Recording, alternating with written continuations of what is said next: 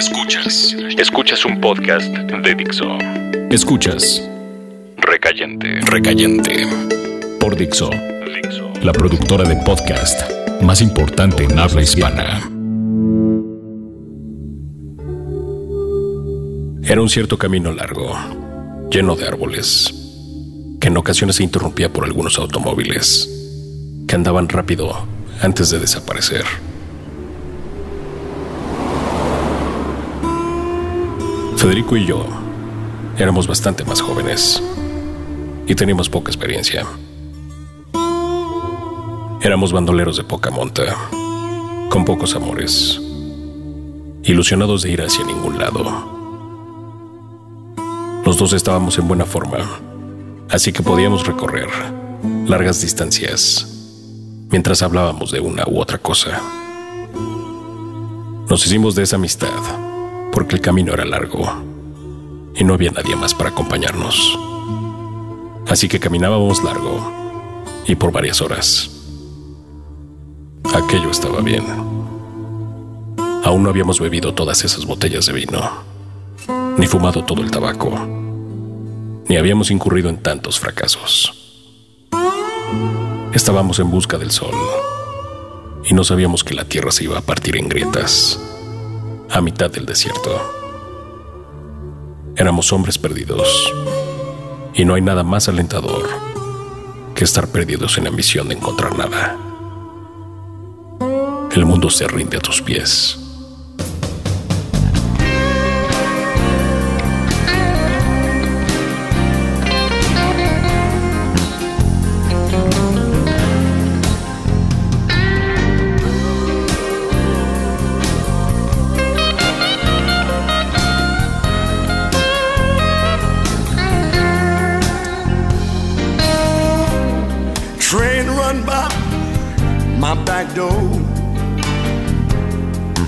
Blowing a little after four.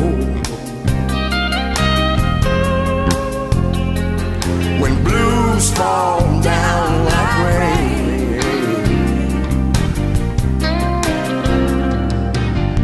I can't eat, I can't sleep. Late at night, I hear my guitar weep. Oh, baby, when blues fall down rain.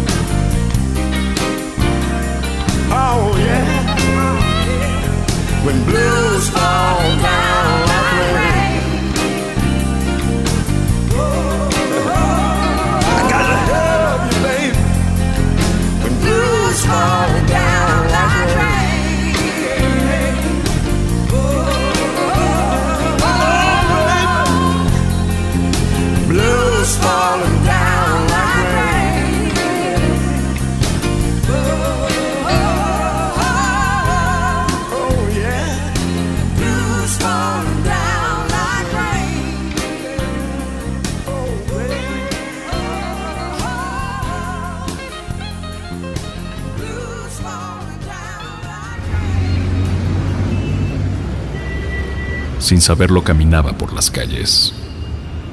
Solo. Sin edad para hacerlo. Me dirigí a una iglesia, tratando de expiar la culpa de algo que aún no había cometido. Pero nací cargando en la espalda. Allí estaba yo, sentado en largas bancas de madera del templo sin saber la causa. Eco en paredes de piedra, nichos ocupados, con algo parecido al alma encogida al centro del pecho. Visité cualquier lugar de oración, plegarias a un dios y a otro, pidiendo ayuda a quien se apiadara por nada que hubiera hecho. Conocí todas las religiones, a todas me encausaba, ninguna se quedó. De pronto viajaba a un lugar lejano, mar de por medio, poblado alejado, donde nadie supiera de mí, que nadie me viera buscando río abajo para lavar mi conciencia. Nada pasaba. Después, con el tiempo, comenzó. Las palabras que escribía empezaron a llamar la atención, sobre todo a hombres desesperados. Seguí escribiendo y las mujeres se acercaban a mí y yo revolvía su calma sin alguna dificultad. Ahora puedo decir que he estado con toda clase de mujeres, en todos lados, de todas edades, mayores, menores, sin compromiso, casadas, con novio que las cuida. Y las abandona, mujeres alejadas y cercanas. Ellas llegan al canto de este tipo de llanto. Y se sientan a la orilla del río conmigo. A ver el anochecer. Ahora sé que somos muchos, de distintas especies. Yo no soy de los que destruyen la tierra. Sí, los y son mis hermanos. Hay quienes están encargados del hambre y de la guerra. Todos tenemos una tarea específica. Lo debemos hacer mientras estemos aquí. Cada uno a su consigna. Por eso tenemos, cada quien, cierta habilidad. Yo buscaba la paz en el lugar equivocado, al otro lado de la línea. Por eso las respuestas nunca llegaron hasta que lo acepté. Por eso nunca encontré el río que lavara mi alma. No hay de qué preocuparse. En mí no están la ira ni los celos. No. A mi cargo tengo la tentación y el placer. Es un trabajo menor si lo ven de esa manera pero necesario. Somos varios. Lo descubrí después de correr con mi suerte. Y lo supe. Yo soy el demonio. I'm going down to the river to wash my soul again. I've been running with the devil, and I know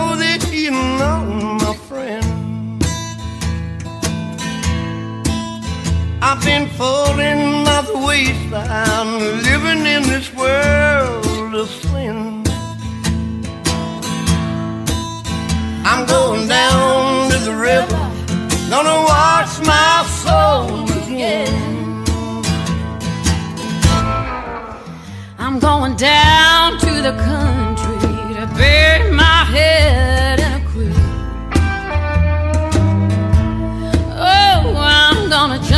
And water.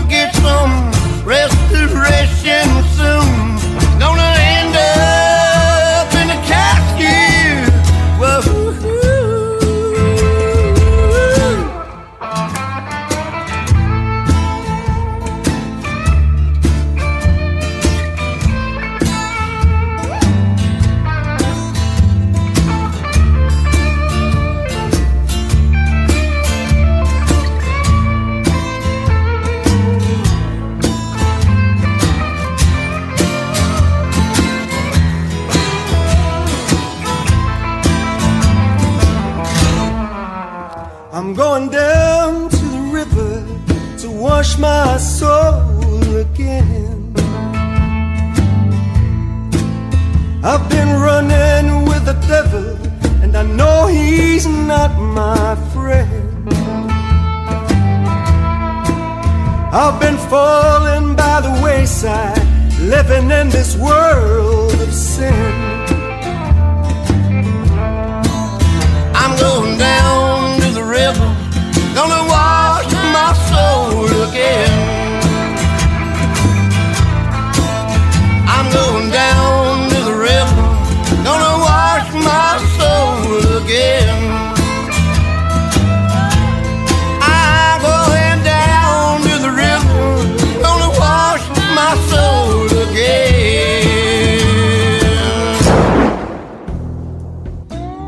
Sonaban los Stone Temple Pilots la tarde que iba rumbo a Querétaro.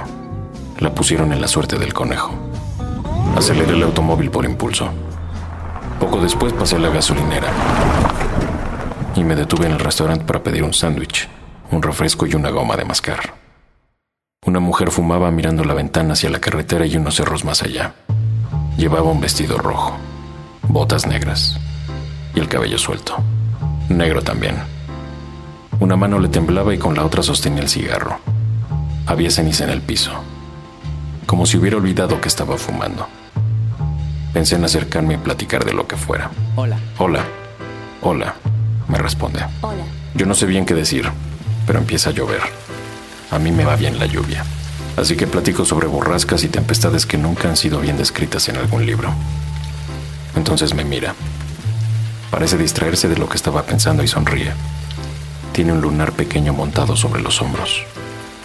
Sigo platicando, ahora sobre Archimboldi, el escritor ficticio de Bolaño porque es lo que estoy leyendo en turno y no se me ocurre otra cosa para parecer interesante. Ella me mira con curiosidad y responde con afirmaciones apenas perceptibles. Parece interesarse en lo que digo. Sonríe y el cielo retumba más allá del camino, los árboles y las montañas. Entonces me invita a sentarme en una mesa cercana con sillas de plástico, en la que hay un despachador de azúcar, también de plástico. El azúcar está hecha piedra. En este restaurante no se toma mucho café, pienso. Después de varios minutos la mujer se levanta. Sus ojos se levantan. Se levantan sus caderas y el lunar de sus hombros. Me da una servilleta doblada en cuatro partes. Parece que tiene algo apuntado. La coloca sobre mi mano y cierra mis dedos con sus dedos y se va. Yo me quedo sentado, viendo la servilleta como si de ahí fuera a salir la sentencia del mundo, de los dictadores, de los esclavos y de los muertos. Por un momento pienso en tirar la servilleta. También es posible que solo tenga una mancha roja de su labial, lo que me parecería de muy mal gusto. Ella ya salió. Escuché el atrapaviento moverse al cerrar la puerta del restaurante.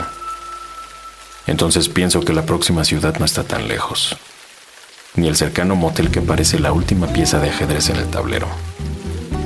Pienso en la sonrisa del diablo, esporádica, y en el lunar acomodado sobre sus hombros. Tengo la servilleta en mis manos.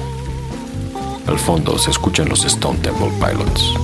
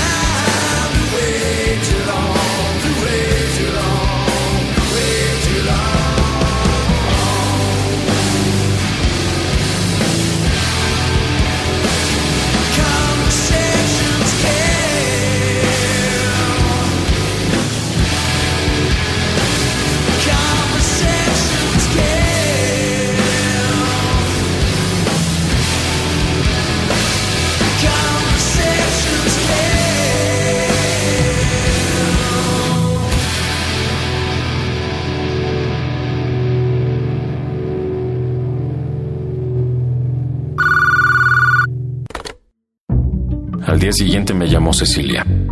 Dijo que llegaría a Guadalajara a las seis de la tarde.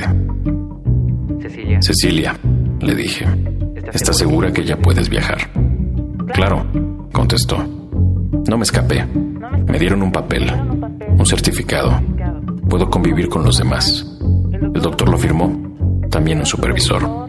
Está bien, Está bien. la interrumpí. Paso por ti. A las seis. Si llego antes, tomaré algo en el bar. Entonces nos vemos mañana. Colgamos. La última vez que vi a Cecilia la pasamos bien. Ella compró dos de mis pinturas. Entonces salimos. Nos metimos a un bar y terminamos la fiesta dos días después del 212. Ella dijo que había venido solo a verme. Yo le dije gracias, pero la verdad es que había venido al festival. Al día siguiente fui por ella al aeropuerto. No encontré tránsito. Llegué temprano. Me metí al bar y pedí algo. No vi cuando Isabel se sentó a mi lado y ordenó al barman lo mismo que yo había tomado. Oye, dijo, Tengo que decirte algo. tengo que decirte algo. Todavía tengo el heater y tus boxers en casa. Hola Isabel, le dije. Se veía bien. Ella bebió de un tajo el whisky y sacó un papel de arroz para liar un cigarro. También tengo, el disco de... No es mío, es de Madela, le dije. Del día que terminamos. Del día que terminamos en su casa. Ah, sí. Ah, sí, me respondió. De todas formas tengo tu heater y tus boxers. Mira, siento cómo terminó todo en aquella fiesta. Cecilia y tú encerradas en la bañera. Tiro loco recitando un diálogo de Grace Kelly. Luego, alguien prendió la alfombra y me dijeron que Cecilia y tú terminaron golpeándose. Lo siento. Lo siento. Está bien, no te preocupes, dijo. Fue divertido.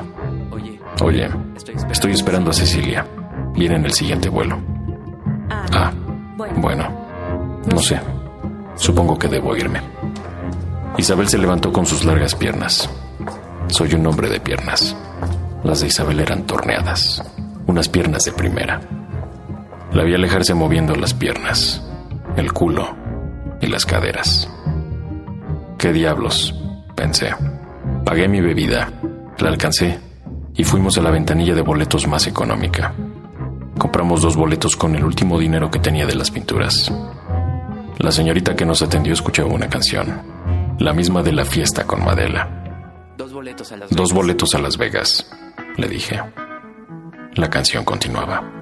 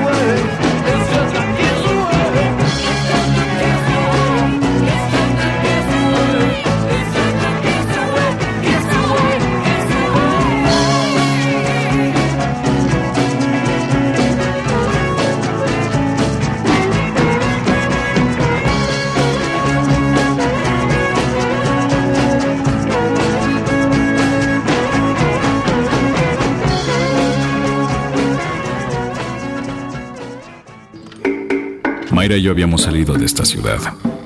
Pocas veces lo hacíamos. Esa era una de ellas. Fuimos al bosque.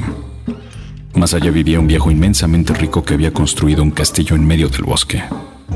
Decían que en algún tiempo había animales salvajes caminando por los pasillos que daban a los jardines. El hombre y los animales salvajes estaban muertos. Pero el lugar parecía estar bien. Había una pequeña tienda a la entrada que vendía cerveza. Mayra tenía un automóvil compacto. Manejamos 8 o 10 horas. Solo se podía llegar caminando.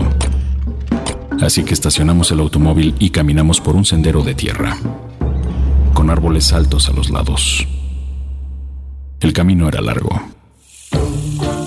Era un día caluroso. Se escuchaban los insectos buscar cualquier sombra y volar de una hoja a otra. Era un jodido día caluroso. Mayra llevaba puesta una tirantera. Sus brazos andaban con el movimiento del viento, que apenas espantaba aquel maldito calor. El sol nos daba en la cara. No pude ver cuando Mayra sacó una botella y la abrió. Echó agua en su frente. Las gotas resbalaron por su cuello, por sus hombros, por toda aquella piel. Mayra era morena, como el mejor atardecer que hubieras visto. Aquella mujer quemaba el agua. Sus piernas eran largas, de caoba. Usaba pantalones cortos.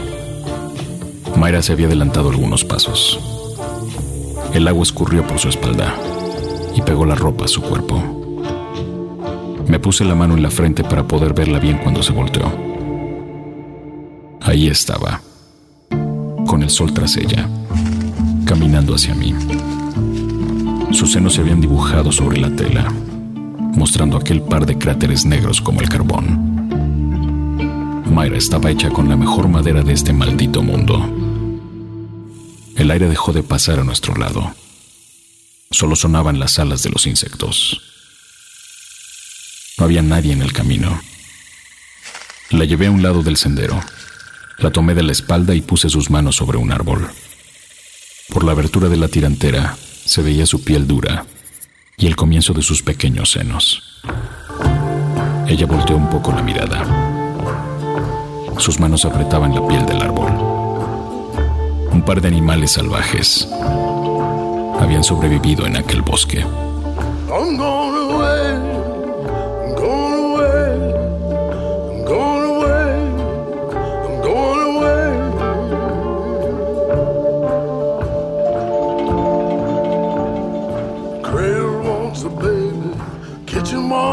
Wants a pan. Heart wants a certain kind of love if it can. The ocean wants a sailor. The gun wants a hand. The money wants a spender. And the road wants a man. I'll turn my face to the highway.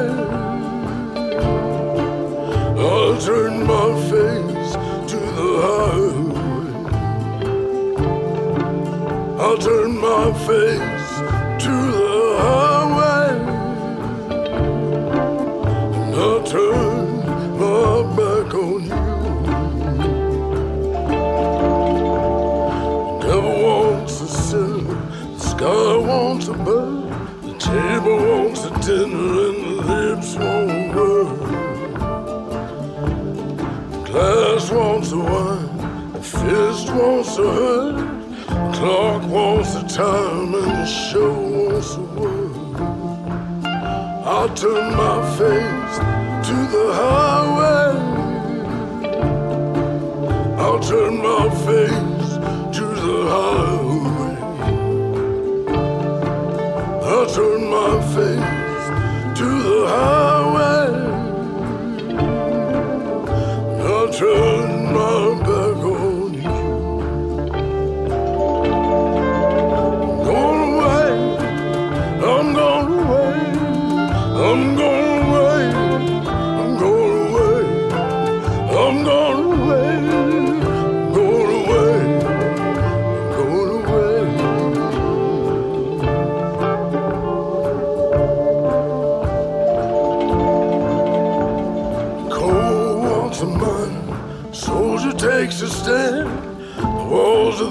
prison want a solitary man.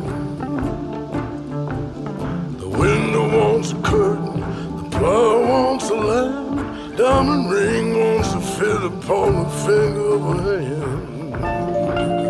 I turn my face to the highway.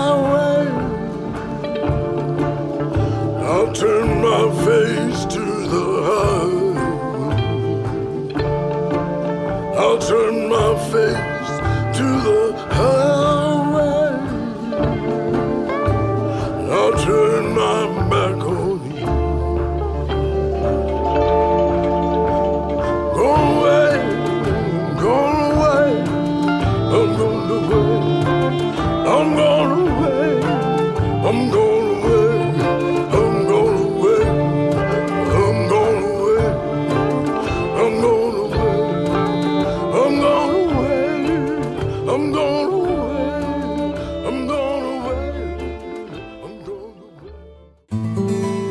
Yo vivía en un poblado árido, donde las gotas de sudor se evaporaban antes de caer al piso de madera o de tierra.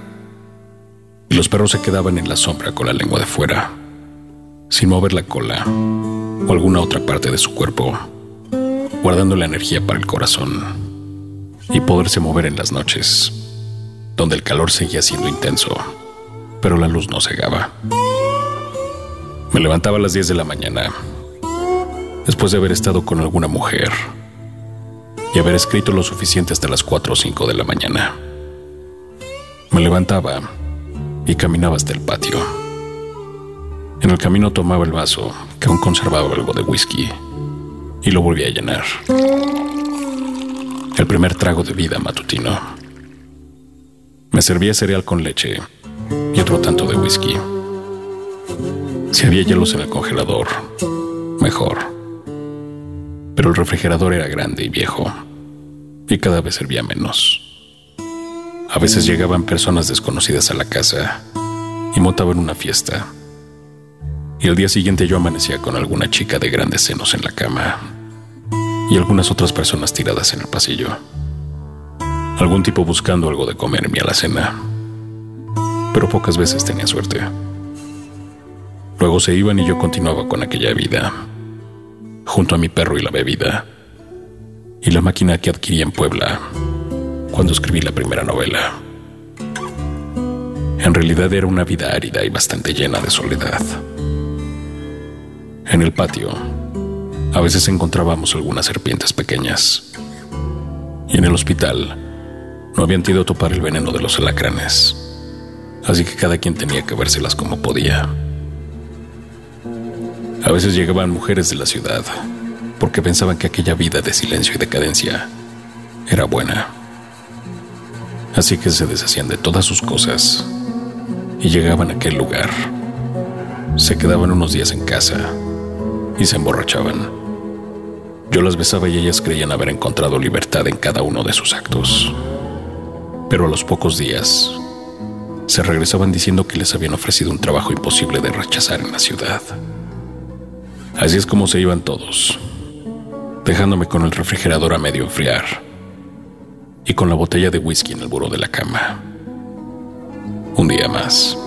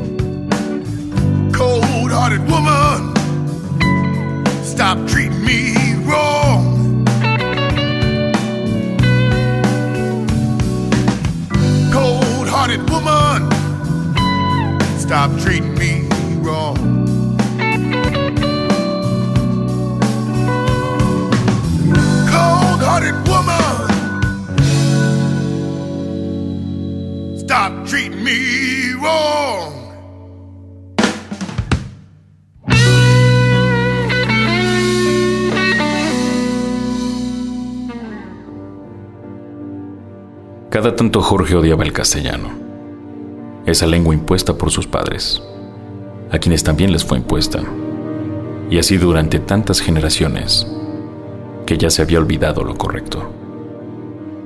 Lo único que Jorge encontraba apacible era escuchar el programa de Robatero. Después de eso, el silencio llegaba y Jorge dormía cómodo en él. Jorge prefería el lenguaje que había inventado con María, en el que se comunicaban con mínimos movimientos, variaciones en las comisuras de sus labios y gemidos en cabalgata desbocada que terminaban con las flores del jardín húmedas por la mañana. se habían hecho de una cabaña escondida, que había sido propiedad del padre de alguien. Cada 42 días iban para no olvidar cómo se entendían y se recostaban en el bosque.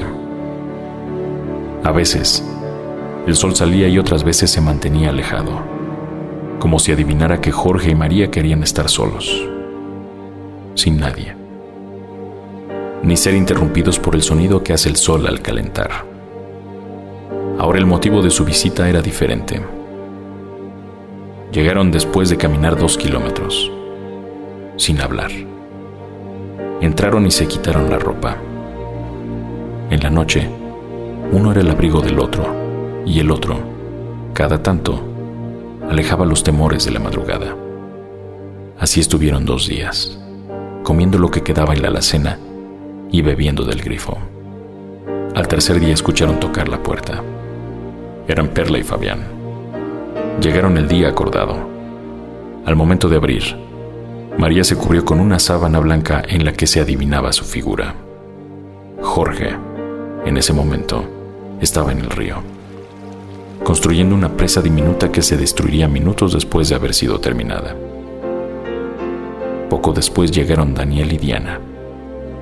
Cuando estuvieron todos repitieron el ritual. Nadie hablaba. Después de todas las veces que lo habían hecho, ya no había necesidad de platicar. Todos se entendían con miradas piadosas.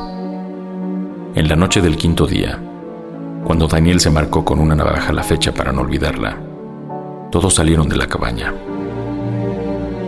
Adentro estaban seis cartas en las que se habían confesado todo lo que habían hecho, unos con otros, a lo largo de todos esos años de haberse conocido, desde la adolescencia rociaron las paredes con gasolina. Toda la que habían traído Perla y Fabián.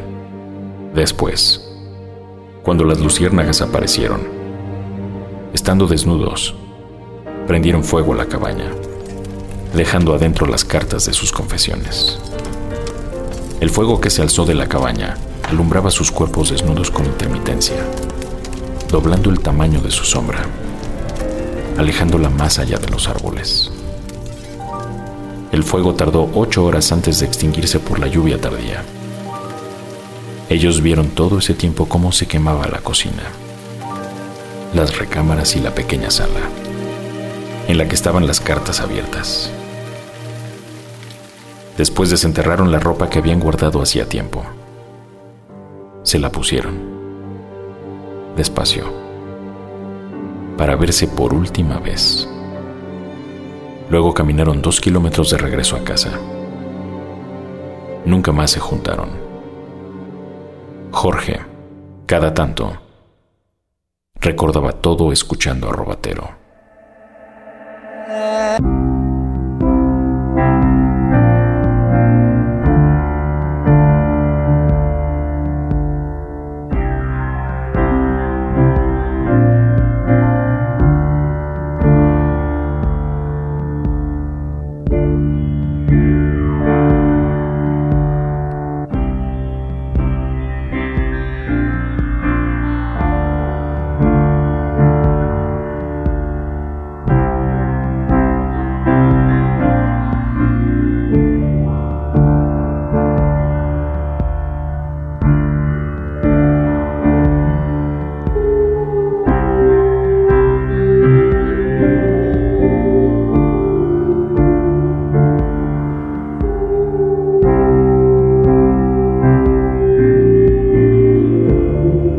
Escrito y producido por Fernando Benavides. Voz, Federico del Moral.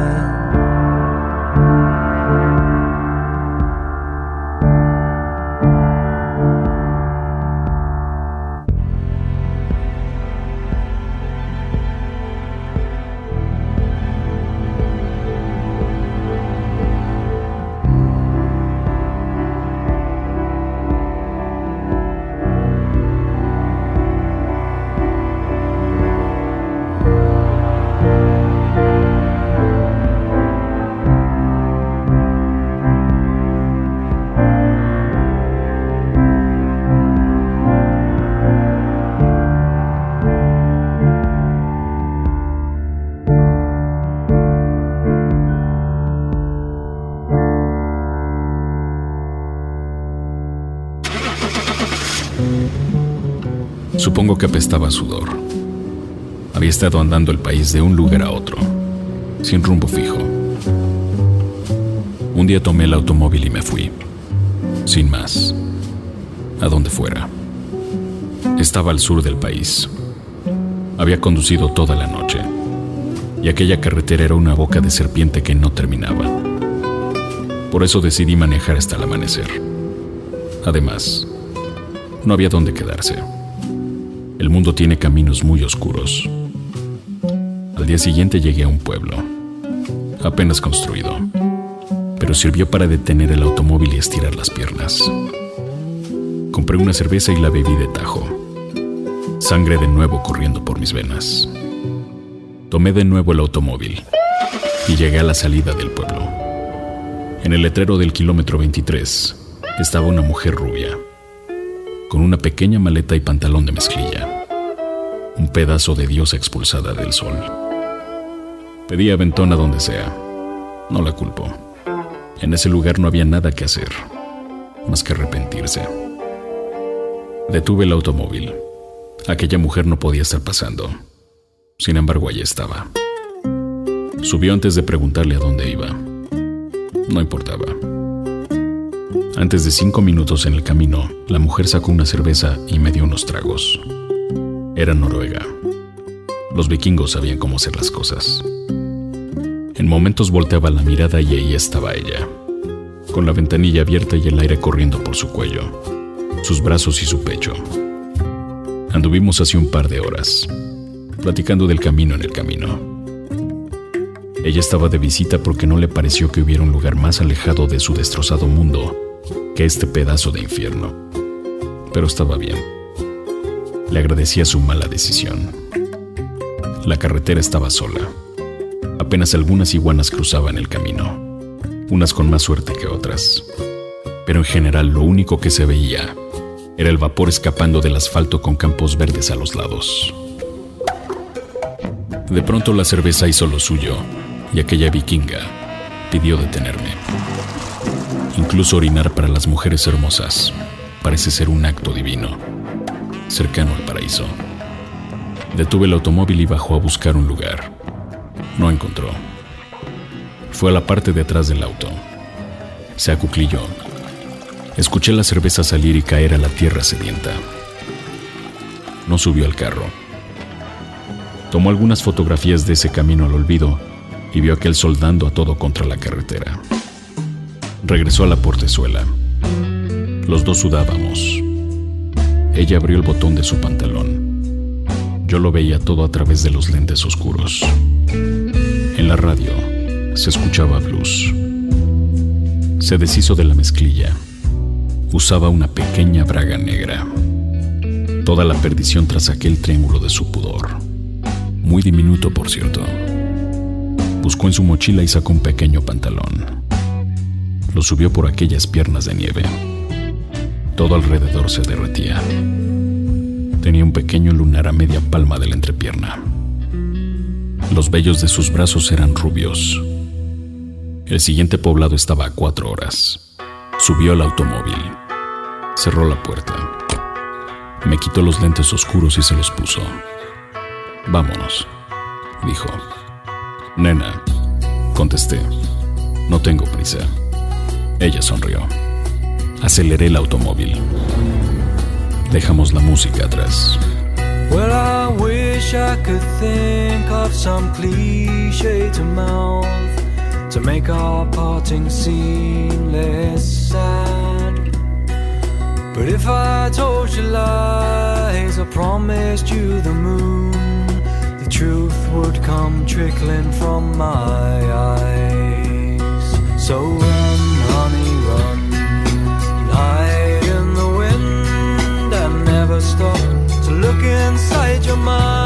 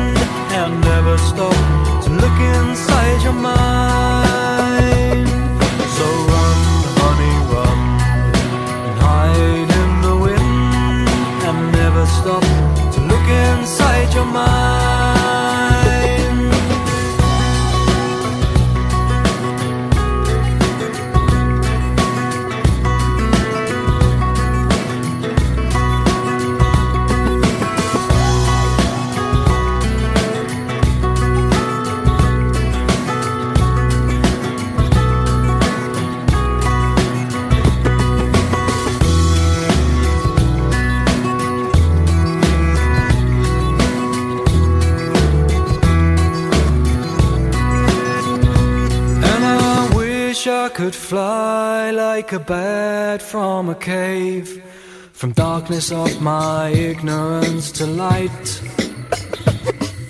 and forever